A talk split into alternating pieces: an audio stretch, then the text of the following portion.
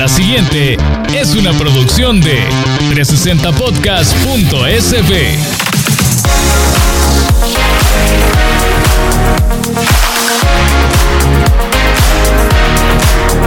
Hi, bienvenidos. Hola. ¿Cómo están? Qué gusto tenerlos de nuevo con nosotras. Este día queremos hablar con ustedes sobre un tema bien delicado, el futuro del trabajo. Esta ética que tenemos en estas nuevas modalidades de trabajo que que se están desarrollando y que vamos a, hablar este día, ya seas un colaborador de una empresa o seas un microempresario, este trabajo, el futuro de tu trabajo va a estar siempre definido por esa ética que nosotros tengamos en nuestros negocios. Hemos superado ya nosotros esa etapa de ser parte de una cadena productiva, aquella automatización, aquel sistema, aquel proceso, y ya no solo llegamos a hacer la misma tarea, sino que también ya nos involucramos en otro tipo de áreas, en otro tipo de actividades. Ya dejamos de decirle que sí a los jefes, ya dejamos de decirle sí a todos nuestros clientes, y para todos los que somos dueños de negocio, debemos ser reflejo de esa ética, esas buenas prácticas. Así que si te sentís identificado o identificada, prepara tu bebida favorita porque tenemos mucho de qué platicar. Hay muchos negocios que comenzaron after hours, posiblemente después de un día largo de trabajo. El After Office es el momento que nos dedicamos los emprendedores para respirar, desahogarnos, escuchar y ser escuchados.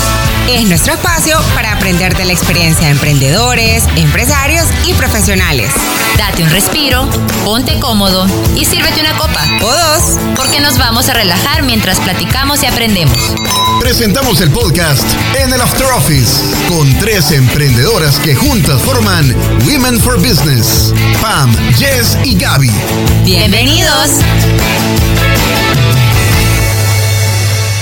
Bueno, bienvenidas chicas, que gusta tener un episodio solo para nosotras tres, otra vez, y que podamos platicar y compartir con nuestra audiencia un poco sobre nuestra ética de trabajo, las prácticas que hemos tenido, las experiencias que hemos vivido, ya sea con el, nuestro equipo de trabajo, nuestros colaboradores, nuestros clientes, nuestros proveedores, incluso hasta con uno mismo, pues uno también tiene que tener sus propias eh, reglas para poder operar eficientemente. No sé qué opinas, Gaby. Bueno, sí, sobre todo que creo que a veces tenemos que definir desde un inicio cómo queremos trabajar. Por ejemplo, bueno, yo cómo quiero, o sea, cuáles vacaciones quiero tener, si las quiero tener colectivas, por ejemplo, con el equipo, o las voy a tener individual, o sea, si me voy a hacer un day off para mí, para solo agarrarme tiempo, y yo creo que a veces tenemos como, yo no sé si a ustedes les pasa o les pasaba al principio, qué sé yo, o sea, a nuestra audiencia le, le pasa que cuando uno tiene un day off y dice como, ay no, hoy no te van a trabajar, aunque sea me voy a agarrar una tarde, uno tiene un poco de culpa. Entonces, ¿por Definitivamente. sí, entonces como, ¿por qué no lo ponemos desde un inicio? Como, bueno, eh, eso, reglamentarnos nosotras mismas. Así como lo hacemos con el equipo, con los clientes, con los proveedores. Jess, ¿qué experiencias has tenido? La verdad, si, ustedes nos estuvieran viendo ahorita, yo estoy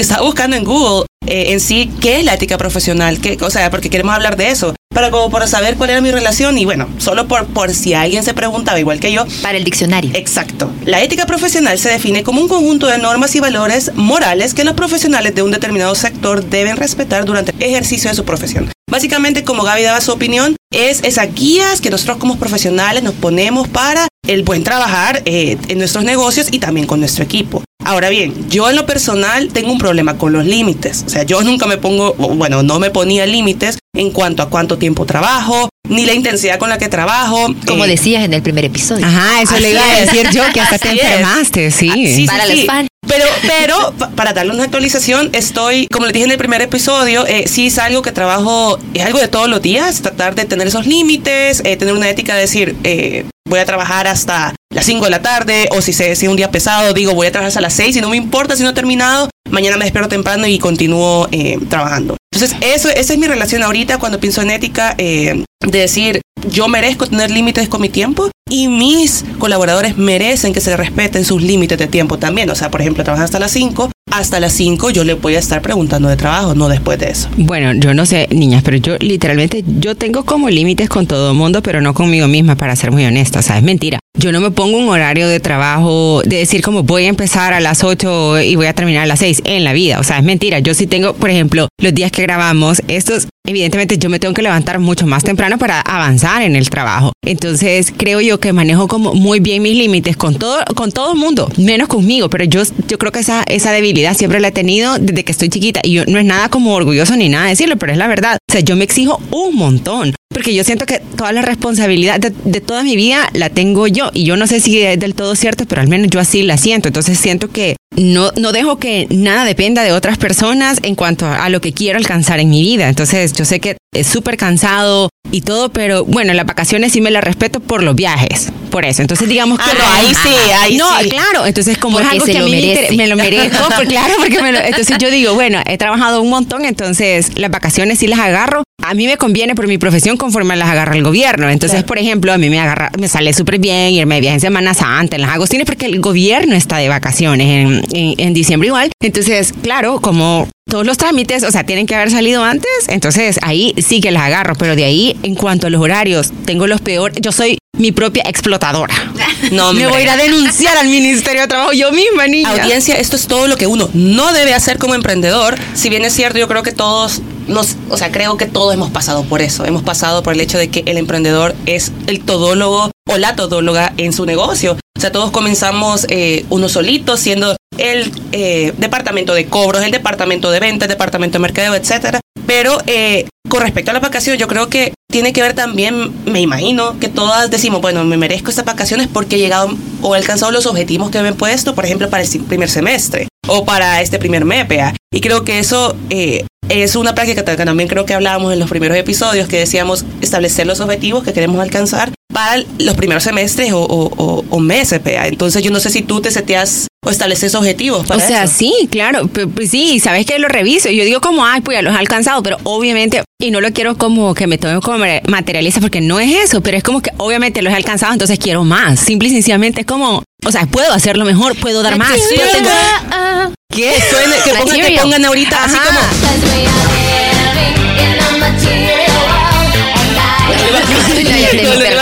Ajá, entonces no es eso, no es que no lo, re- o sea, obviamente que sí, trabajo por alcanzar mis metas, pero simple y sencillamente cuando veo que las he alcanzado, entonces digo, ya, listo, puedo alcanzar más, entonces puedo facturar más, entonces es como un, como, no sé, como un vicio. Sí, yo lo que creo que, que- que se puede hacer también es, es el al menos, porque sí, estoy de acuerdo contigo, que a veces uno quiere trabajar como, como las personas que tienen un empleo fijo, en el sentido de lunes a viernes, de 8 a 5, por ejemplo, pero en el caso de, de los emprendedores que nos toca hacer otras vueltas, que nos toca hacer también cosas administrativas que nos sacan, digamos, de la operación, eh, a veces uno le toca hasta fines de semana, pues. Pero siempre dejando el, el, el espacio para el descanso, ¿no crees, Pam? O sea, algo que tú y yo siempre hablamos, al menos en la boutique, es que no tenemos que ver que al descanso como un lujo, vea. Entonces, a ti te cuesta, yo creo que tú pudieras compartir con la audiencia que te costara un poco en cuanto al descanso. Fíjate que les quiero contar una experiencia. Tuvimos una, un evento para el Día Internacional de la Mujer, vea, y eh, aprendí mucho de una experta que mencionaba que al final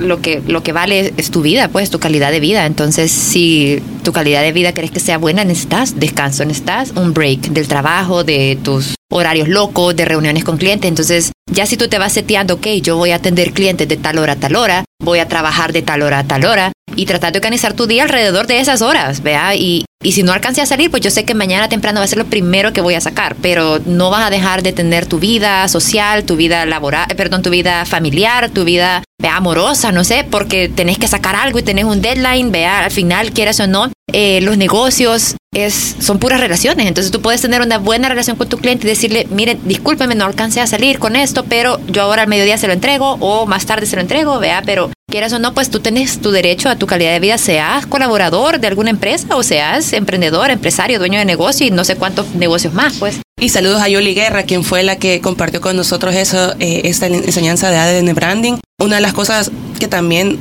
otra mentora me decía a mí y que se los comparto, y, decime qué, qué pensás tú, Gaby, de eso, decía que nosotros ten- no debemos trabajar para el negocio, sino que el negocio tiene que trabajar para nosotros. Y eso siempre trato de acordarme porque es, es cierto, o sea, nosotros somos más que el trabajo. Porque la Jess es workaholic. Era- sí, lo, lo, lo- lo confieso, pero esto me ha llevado también, hablamos en el primer episodio, me ha llevado a problemas incluso eh, de salud, entonces eh, los límites son importantes. No, yo estoy, o sea, yo estoy totalmente de acuerdo con, con ustedes. A ver, es que yo soy como consciente de que a mí me cuesta es que tal vez el, el- no sé si el issue o la cosa deviene de que obviamente el contacto de los clientes soy yo. Entonces, que aunque yo pueda delegar trabajo, al final quien pone la cara soy yo. Entonces, y una de las cosas que decía Yoli, a mí me encantó eso, ahora que le decía a su equipo, al final, o sea, tenés un momento para lucirte frente al cliente y tiene toda la razón, porque uno tal vez eh, termina siendo la cara y no debería ser solo la cara, sino que ¿por qué no le das esa visibilidad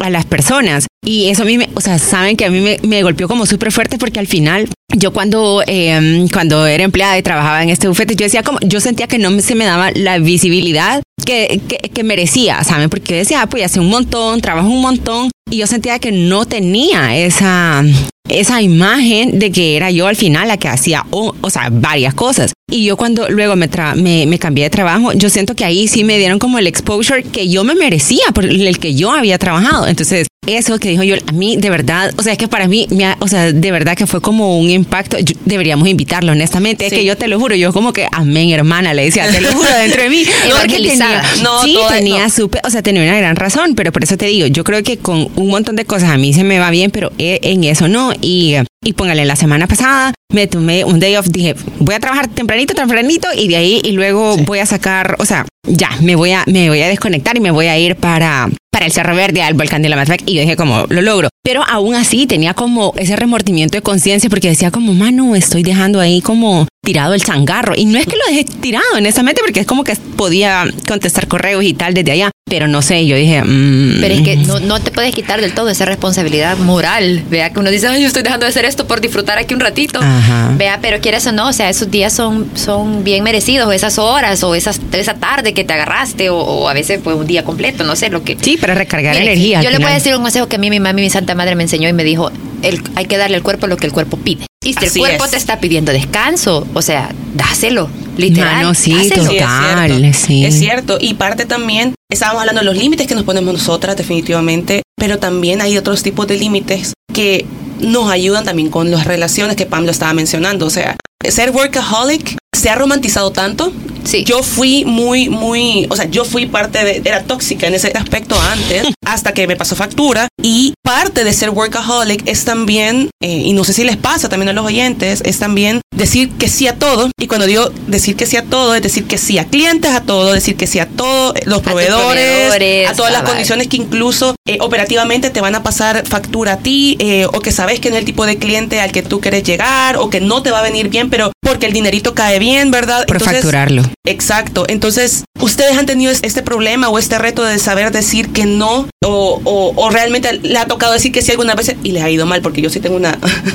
una Yo creo que nosotras sí tenemos un montón de, de anécdotas y clientes que en, en su momento sí les dijimos, sí, sí, sí lo podemos hacer, sí, claro, y después mirábamos cómo nos rebuscábamos por sacarlo, como otro consejo que nos daba también otra de las expertas que era fake it until you make it, vea, o sea, decir que sí podés, que lo vas a lograr y mira cómo resolves, pero al final del día, realmente cuánto margen de rentabilidad o de que te está dejando o cuánta contribución le está dejando a tu negocio, Claro. esos esfuerzos extras que tú estás haciendo y no solo por tu salud, de que vas a dejar de dormir, de que vas a dejar de descansar, de que vas a llevar tres empleos a la vez o tres clientes a la vez, sino que también ya al final, o sea, te están contratando quizás por una tonterita y vos estás haciendo, moviendo el mundo entero para poderle decir que sí a los clientes. Sí, niña, pero la paz Sí. mental. Mira, yo no, eh, sí, la, fíjate que yo lo que valoro en, mi relación con los clientes es la paz mental, independientemente de cuánto te puedan facturar o no, porque un cliente puede ser rentable. Pero si me quita mi paz mental, ahí no. O sea, por eso te digo, yo tengo una, o sea, una buena, o sea, creo que puedo poner límites con todo lo demás, con todo el mundo, pero no con, no conmigo. Pero yo siento que en, eso a mí sí me ha ido bien. Elijo a mis clientes. Digamos que no todo solo porque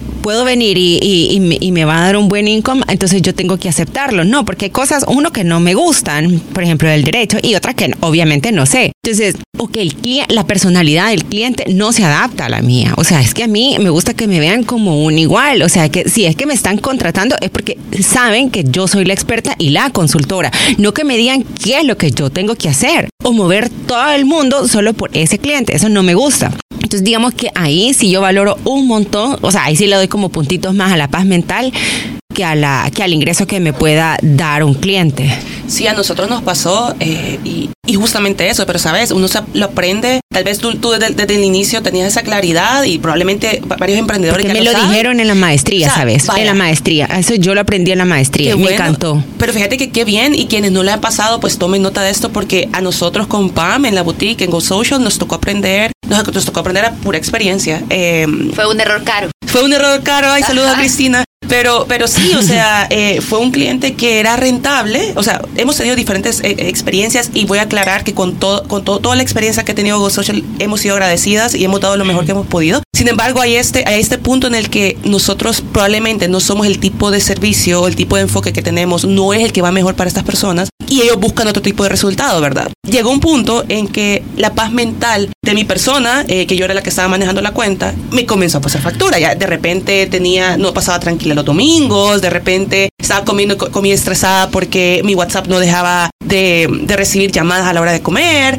Y cuando, y todavía lo aguantaba. Y yo me acuerdo que Pam me decía, mira, Jess, o sea, ordenémonos, ¿verdad? Ordenemos al cliente, por más que intentamos no se pudo. Y al final, final, o sea, finalmente me di cuenta que teníamos que dejarlo ir cuando comenzó a afectar a todo el equipo. Entonces ya era demasiado, era demasiado caro para la empresa porque eh, nos estaba arruinando literalmente toda la dinámica de trabajo. Si es que una cosa, eh, y es bien claro decirlo, pues es una cosa es el cliente que tú quieres alcanzar, pero que haga ese clic contigo, con tu empresa, con tu negocio, con la persona que va a representar esa, tu marca, vea, es, es una, es una cosa completamente diferente. Y también, no solamente que vaya alineado como con tus valores, vea, porque vos no sabes si tiene malas prácticas en su negocio y tú lo estás, y te está pagando un montonazo, y pero quizás a sus empleados, quizás no, a sus colaboradores, quizás no. Exacto. Entonces, eso es bien importante también, la paz mental que dice Jess, y también yo creo que es importante establecer desde un inicio las condiciones y los métodos de pago también con estos clientes. Uf, sí, Porque hay unos clientes que sí, ok, un buen negociazo, cerraste un cliente súper grande, pero que te paga a 120 días.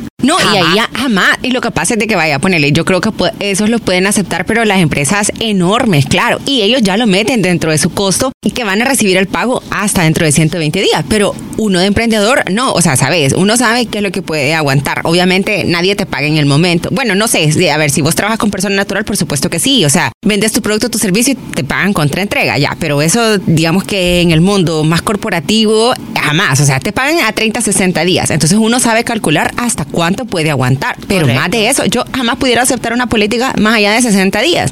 O sea, no tengo capacidad para eso. Algún día no sé si lo tendré, o- ojalá que sí, pero hoy por hoy yo no podría. Y por creo ejemplo. que es, yo creo que eso es un error bien común en muchos de los de los microempresarios o pequeños pequeñas empresas que, que, pues sí, porque querer cerrar el cliente grande aceptan cualquier condición de pago. Vea, pero ya después les pasa factura y, y a nosotros nos pasó, con Jess nos pasó, un cliente grande nos iba a cancelar a 120 días, pero ya después de los primeros dos meses que nos vamos a aguantar, o sea, entramos a esa negociación de nuevo con el cliente para decirle, mire, no podemos aguantar esto, eh, ¿qué podemos hacer? Porque si queremos trabajar con ustedes, vea, y queremos dar lo mejor de nosotras, pero necesitamos, vea, un poquito más de, de- de flujo, ¿verdad? Entonces, eso es bien importante también aclararlo porque las negociaciones es cómo va formando esa relación con tu cliente, también quieras o no, pues. Sí, básicamente un gran consejo de aquí, del de las tres, eh, es no tengamos miedo a la negociación, no tengamos miedo a decir lo que, lo que necesitamos para que la operación vaya bien. Al final el cliente, si realmente quiere, quiere tener esa experiencia contigo, con tu empresa, de, de- de buscar esos resultados y tiene la confianza, ellos van a estar abiertos a la negociación. Sin Y em- sobre todo que si te han buscado es porque les Claro, gusta tu trabajo. Es que yo de ahí parto. Es que si te buscaron y te pidieron una cotización, mano, es porque les gusta tu forma de trabajo, viene recomendado. Entonces, porque uno no está en posición del todo de- en desventaja. Para ser honesta, empecemos ahí. O sea, para comenzar, creámonosla, creámonosla que sí, no, sí es cierto, podemos ser emprendedores, podemos ser pequeños versus otras empresas, pero siempre pensemos esto. Muchas veces las empresas grandes, y eso se lo decimos también por experiencia, buscan a pequeñas empresas por el nivel de especialización y personalización que les damos a estas empresas grandes, ya que somos eh, súper esforzados, súper agradecidos de esas oportunidades, entonces no tengamos miedo a negociar y decir lo que necesitamos. Puede ser que podamos encontrar un punto medio entre lo que tú necesitas como para la operación con lo que los clientes grandes puedan en, su, en sus procesos también de, de- pagos eh, aceptar. Y al final el cliente lo valora. O sea, créeme que cuando un cliente, te- cuando tú sos claro con el cliente, dices, mire, yo no le puedo entregar esto en este tiempo o yo no le puedo hacer eso en ese tiempo, pero puedo hacer esto por usted. Entonces el cliente valora muchísimo eso. O sea, Sí. que seas honesto y no, que, y no estar haciendo esas falsas promesas como que es político uno. completamente. No, niñas, miren, y la otra, como para ir cerrando el tema de, lo- de, los, de los clientes y tal. O sea, ¿qué ondas con ustedes con el regateo? Porque uno manda una oferta, yo tengo mi posición firme. A ver, o sea, es que, miren, es que esto no es tomate, es lo que el servicio que yo Sí. presto, con todo el respeto a los pero yo vengo y me dicen, y yo, ¿a cómo están los tomates? Y me dicen, a siete por un dólar. Y yo, ay, y me dice, le voy a poner un ajuste. ok, ok, entonces me dieron 8, entonces yo me siento que ah, ya, ya la hice. Ajá. Pero niña, honestamente, es un ser, o sea, mi carrera al final me costó dinero, o sea, le invertí un montón en educación, entonces ¿por qué yo debería regatear? Si es que si me estás pidiendo el regateo, es que no podés pagar mi servicio. Entonces yo no lo, yo no lo bajo, no, y me cae mal, porque me parece que a mí es una falta de respeto la que me hacen. Eso, no, o sea, ya desde entrada si me piden que le baje, o sea, hermano, o sea, simple y sencillamente la relación no va a pasar. Mira, esto, esto es, bien, es, un tema bien delicado en el sentido de que, de que hay una cultura en la que, en la que vivimos actualmente en El Salvador, eh, una cultura de regateo. O sea, hay una cultura en el que el hecho que muchas personas lo hagan se hace, se aparece como que si es lo correcto. Sin embargo, eh, nosotros hemos tenido la oportunidad de estar en programas eh, de aceleración, hemos tenido la oportunidad de estar en programas también con asesores con mucha experiencia de negocios. Y si, y básicamente el mejor consejo que les puedo dar es el siguiente. Si ustedes en su negocio tienen y que deberían tener un costeo bien hecho, con sus márgenes establecidos de cuánto es lo mínimo de porcentaje de margen que pueden tener y cuánto es lo máximo, entonces ustedes tienen un claro, eh, una clara ruta de si pueden no regatear, sino negociar, ¿verdad? Entonces, algo que aprendimos nosotros y que es difícil porque es- se requiere mucho de confianza en el momento de negociación y del valor que dice Gaby, el valor que uno da en su servicio, es saber decir, ok, yo te puedo, pero ya lo metes, en- o sea, ya lo metes como parte de la- del margen. Tú sabes que puedes jugar con un porcentaje de tu margen y decir, bueno, te puedo llegar hasta este, pero puedes extender, por ejemplo, un contrato. Es decir, ok,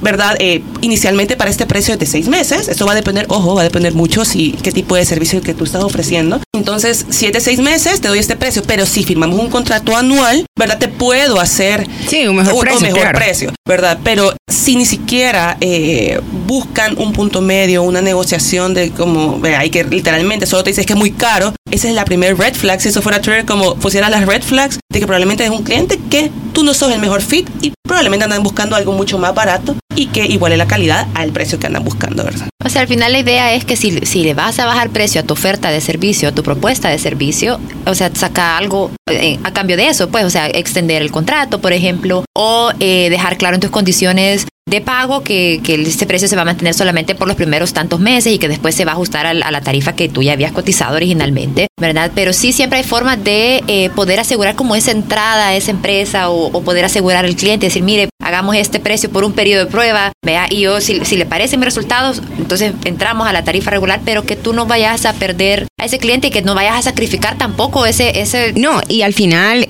si vos le bajás de precio, asegúrate entonces tus costos salgan y que tu margen de utilidad entonces esté ahí y no tengas que sacrificar tu utilidad solo porque entonces le estás bajando el precio a alguien más. Yo no soy, yo ya dije, yo no soy muy partidaria de andarle bajando eh, y que me estén regateando mi, mi- mis honorarios, pero si lo haces, entonces al menos nunca sacrifiques tu, tu utilidad. Entonces ya ponelo, inflalo, como vos estabas diciendo, inflalo un poquito y ahí entras en un margen de, de negociación. Chicas, yo creo que hemos hablado de diferentes eh, temas que son bien importantes y que, y que cada uno en nuestro rubro de negocio ha tenido como su, su forma de trabajar o, sus, o su reglamento, su ética de trabajo, ¿verdad? Entonces creo que ojalá que haya sido de, de- de mucho aporte para toda nuestra audiencia, ¿verdad? Y que si tienen pues alguna consulta o algo nos la hagan saber por nuestros canales de redes sociales. Vea, ya los vamos a mencionar al final del episodio para que estén enterados donde pueden contactarnos si tienen alguna consulta en particular o cómo le quieren decir a su jefe que quieren tomar unos días, no sé. Cualquier duda que tengan pues nos la pueden hacer llegar también. Creo que con esto vamos cerrando y terminamos el episodio con unos business shots.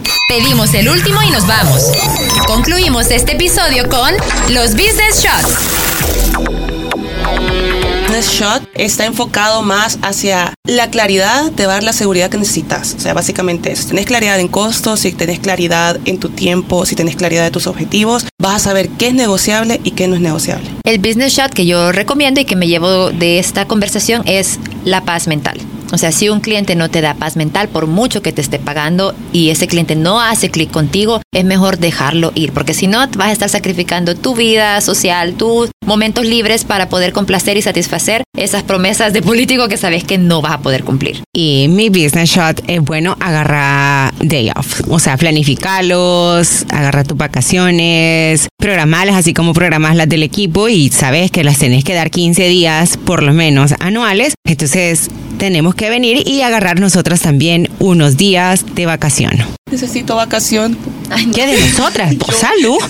No, de social. Ah, ya, eso es otra cosa. Eh, ese- Quería decir porque lo estaba hablando yo como... Ah, ya. Mira, yo creo que todas necesitamos algo, ya sea un day off, ya sea un aumento salarial, ya sea un buen cliente, ya sea mejores relaciones con nuestros clientes o proveedores, pero esperamos que esto les haya, les haya servido, que sea útil para ustedes y no olviden darnos sus, sus, sus dudas a través de nuestras redes sociales. Y por favor síganos en Instagram como arroba w4b.sb y en Facebook y Twitter nos pueden buscar como Women for Business. También eh, sigan a nuestros amigos de 360 Podcast en Instagram y Facebook como arroba 360podcast.sb y en Twitter como arroba 360podcast-sb. Y recuerden que pueden escuchar este y nuestros demás episodios en la plataforma de 360 Podcast y también en Spotify, Apple Podcast, Google Podcast, Amazon Music y Tuning, es decir, donde ustedes quieran. Pero escúchenos, así que nos vemos en el otro y nos conectamos en el otro episodio. Bye. Adiós amigos.